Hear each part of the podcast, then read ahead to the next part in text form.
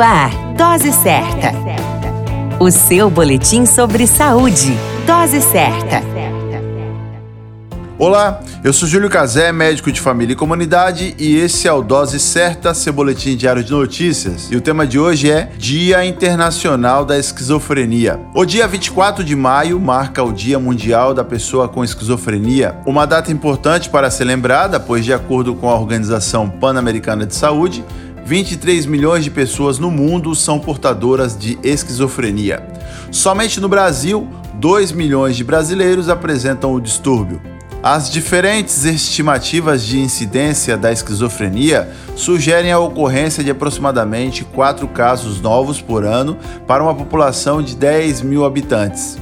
A esquizofrenia é uma doença mental caracterizada por alterações no funcionamento da mente, que provoca distúrbios do pensamento, das emoções, das mudanças de comportamento, além da perda da noção de realidade e do juízo crítico para com si mesmo e o universo que o rodeia. Com relação aos sintomas, a pessoa pode iniciar com atitudes negativas, como não cuidar da higiene pessoal, aparentar não sentir emoções e nem estar ligado à realidade.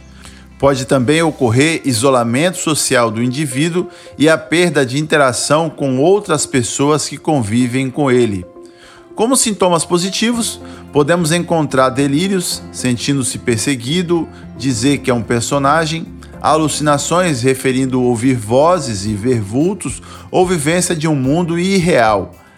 A esquizofrenia é uma doença crônica que não tem cura, porém tem tratamento, que deve ser instituído o mais breve possível para que a pessoa possa ter uma vida normal. Identificar a pessoa com a doença, não diminuí-la ou negligenciá-la, já ajuda em seu tratamento com um desfecho favorável. Referência: Secretaria de Saúde do Estado do Ceará e plataformas de informações virtuais. A qualquer momento retornamos com mais informações. Esse é o Dose Certa, seu boletim de notícias. E eu sou Júlio Cazé, médico de família e comunidade.